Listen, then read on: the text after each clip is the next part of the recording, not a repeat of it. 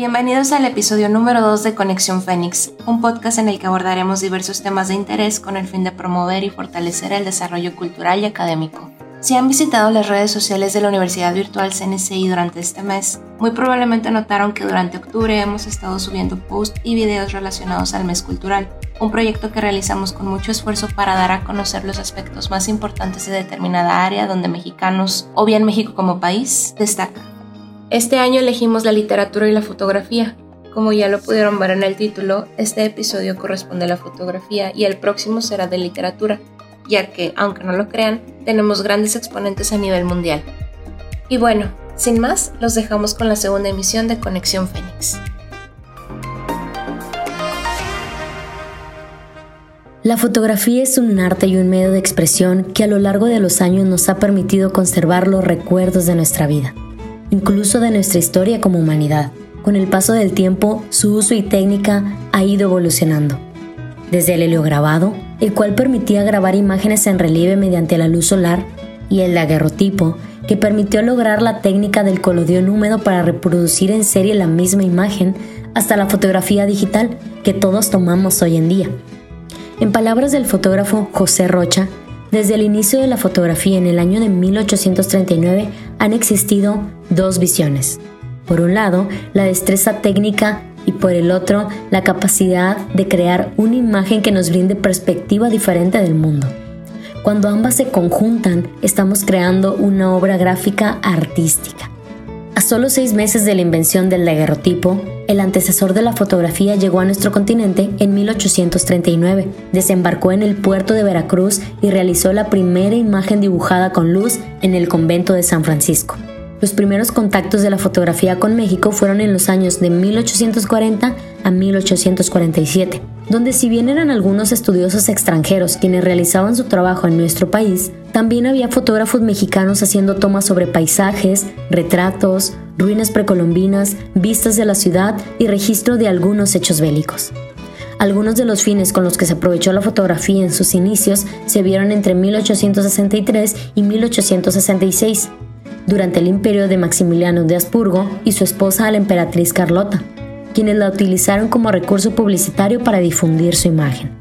La visión de las culturas indígenas de México comenzó a extenderse hacia el extranjero con el retrato de los tipos físicos y el género costumbrista, que idealizaba y descontextualizaba a los personajes retratados. El fotógrafo Elías Ibáñez Isora fue uno de sus mejores realizadores. También la fotografía con temas arquitectónicos tuvo lugar de la mano de uno de sus más destacados representantes, Guillermo Calo, padre de Frida Kahlo. Por su parte, la fotografía de paisaje cobró un aspecto bucólico de gran calidad en Hugo Breme. Durante la Revolución Mexicana también se dejaron grandes imágenes con el trabajo de audaces fotógrafos que contribuyeron en el registro de la historia mexicana. Entre ellos se destaca la labor de Agustín Víctor Casasola, quien al quedar en la orfandad a la edad de 14 años toma el oficio de ayudante de fotógrafo para labrarse un camino dentro de este mundo en una época incierta. Su estilo consistía en no tomar partido sobre las escenas fotografiadas para pegarse a la realidad del momento. En sus registros de fusilamientos y asesinatos se denota la crudeza de los hechos, mientras que la alegría de las fiestas y verbenas salta al ojo del espectador en sus trabajos más populares.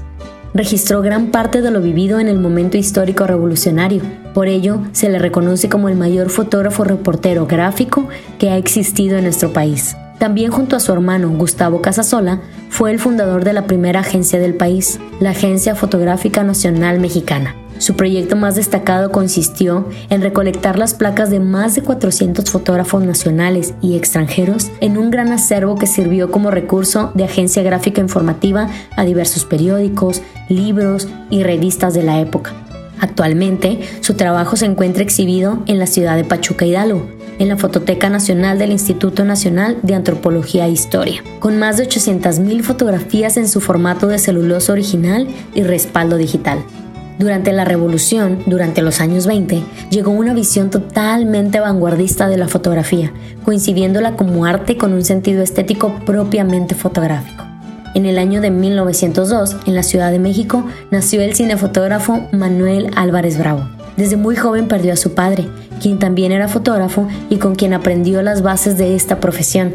A la edad de 15 años se inscribió en la Academia de San Carlos. Durante su carrera conoció a dos figuras destacadas del cine clásico de Hollywood, Tina Modotti y Edward Weston, quienes en ese momento eran pareja y vivieron y trabajaron una temporada en nuestro país por el trabajo de Tina el cual consistía en fotografiar el trabajo de los muralistas David Alfaro Siqueiros, Diego Rivera, José Clemente Orozco y Pablo Higgins, para las revistas estadounidenses Mexican Folkways una de las más importantes de la época. Tiempo después de separarse, Tina decide quedarse en México y establece una relación con el periodista Julio Antonio Mella, quien en el año de 1929 es asesinado por represalias y ella es acusada injustamente por ese homicidio. En ese momento ella se retira del país y cede su trabajo a Manuel Álvarez Bravo, quien desde ese momento registró el movimiento artístico mexicano más importante de la historia. En su reconocimiento se destaca el Premio Nacional a las Artes. En 1929 se casó con Dolores Martínez de Anda,